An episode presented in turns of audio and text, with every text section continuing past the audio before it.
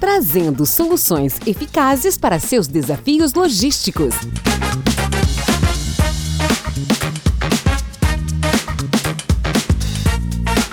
Olá, tudo bem? Bem-vindo, bem-vinda. Eu sou Paulo Betaglia, host do iTrackcast, e nós estamos trazendo para o nosso podcast o experiente Ricardo Ruiz Rodrigues, que é o diretor executivo de Supply Chain e Logística do Dia Brasil Supermercados, para conversar conosco sobre visibilidade, flexibilidade e agilidade no segmento varejista. Meu amigo Ricardo, o mercado muitas vezes entende visibilidade e flexibilidade como sendo elementos para rastrear a frota, ou seja, telemetria, quando na verdade aqueles que priorizam o cliente estão mais orientados ao que está sendo transportado de acordo com o que os clientes pediram. O que você opina, Ricardo, sobre este assunto? Olá, Paulo. Grande prazer aqui estar mais uma vez contribuindo para disseminar conteúdos e aprendizados com todos na logística, no supply chain e nesse nosso mundo do varejo aqui. Muito obrigado pela oportunidade, é um prazer estar aqui.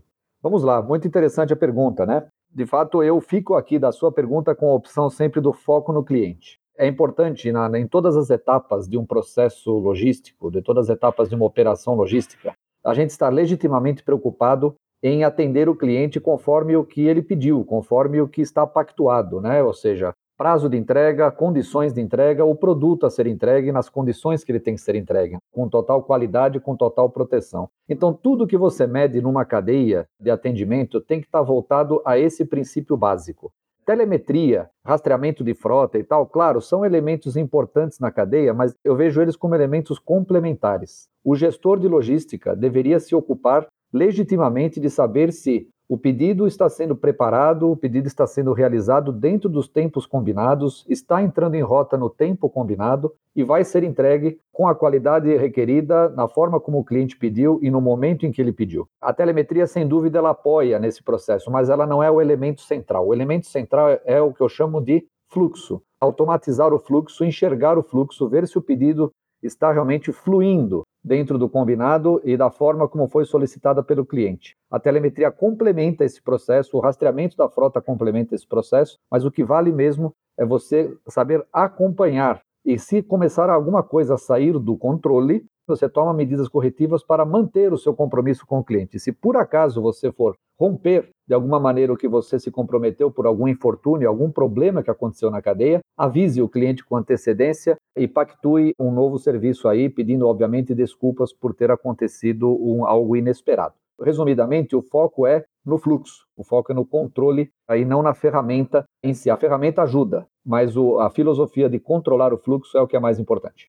Uau, que bacana, muito legal, meu caro Ricardo. E, na sequência, como administrar a expectativa do cliente com relação ao nível de serviço e as entregas em tempo real? Que indicadores, ô Ricardo, você recomendaria?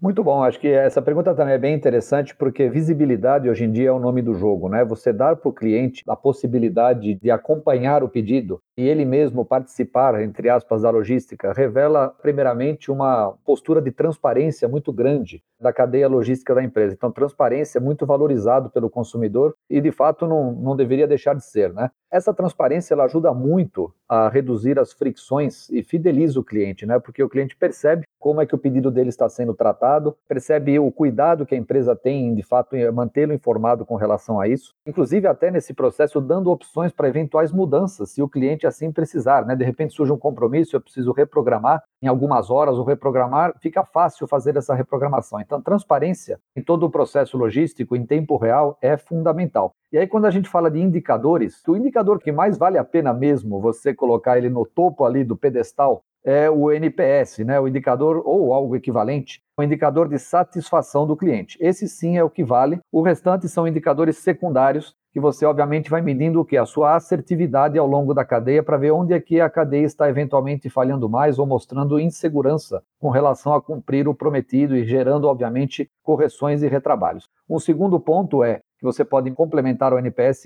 mas muito derivado dele é assim, quando o cliente precisa de alguma informação é um pouco fora da informação automática que você coloca em tempo real, ou seja, quando ele precisa entrar em contato de fato para fazer alguma coisa, quais são os mecanismos que você tem à disposição e em quanto tempo o consumidor está sendo atendido. Complementaria né, o NPS, que coroa toda a satisfação do consumidor, ele sim é o jogo final. Né? Se o NPS não está sendo atingido, de nada está valendo todos os demais indicadores que estão explicando a cadeia. Mas eu complementaria isso com o tempo de atendimento no momento em que o cliente de fato precisa entrar em contato e ser atendido eh, diante de uma ocorrência.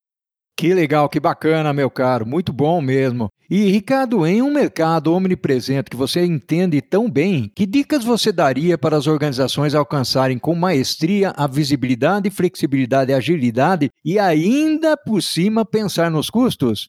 Bom, primeiramente, até falei isso um pouco quando respondi a sua primeira pergunta, um foco legítimo no processo. Obviamente, depois que você se posicionou, colocando o cliente realmente no centro das suas atenções e direcionando suas prioridades de investimento e de dedicação na operação, colocando o indicador de NPS como indicador principal, dando sequência a isso, o foco legítimo no processo passa a ser a principal ferramenta de trabalho do gestor da operação. Entender o processo etapa por etapa, detalhe por detalhe, conhecendo os seus pontos falhos e atacando com prioridade né, os pontos que mais trazem impacto para o cliente, não os pontos que parecem ser elegantemente mais interessantes de resolver tecnicamente. É realmente olhar os pontos de dor para o cliente no final, ou seja, que pontos da minha operação estão mais sujeitos a erros e onde esses erros, de fato, trazem o um maior impacto de percepção de qualidade do cliente na ponta.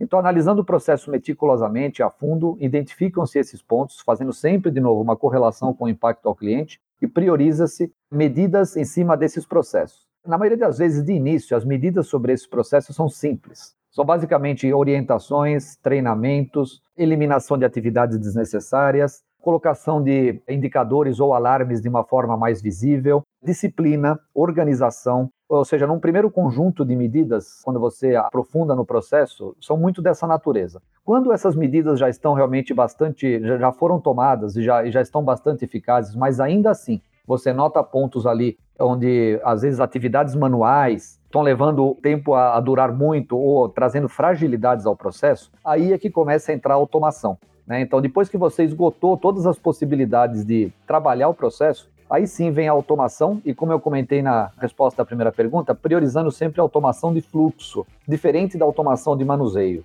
A automação de fluxo é você ter a capacidade de rastrear um pedido em cada momento em que ele viaja dentro da sua cadeia até chegar nas mãos do cliente você tem que estar obcecado em rastrear o pedido e a automação de fluxo pode te ajudar nisso. Por exemplo, né, códigos de barra, QR codes, leitores, ligados a um trabalho bem consistente de processo, são poderosíssimos para garantir qualidade de serviço. Aí sim, passou a automação de fluxo, entra a automação de manuseio, ou seja, você pode introduzir equipamentos automáticos para agilizar ainda mais o seu processo e reduzir ainda mais os erros. É seguir essa sequência. Primeiro, processo, Aí sim vem a tecnologia com foco na automação de fluxo e depois a tecnologia com foco na automação de manuseio, mas nunca largando sempre da obsessão de ter um processo altamente otimizado, sem desperdícios de tempo e com as pessoas, né? O elemento humano sempre muito bem trabalhado, sempre muito orientado nesse sentido. Perfeito, Ricardo. Meu amigo, gratidão enorme. Fantástica a sua contribuição. Conheça as soluções de rastreabilidade de última milha até a porta do cliente da iTrack Brasil no link fornecido em nosso podcast.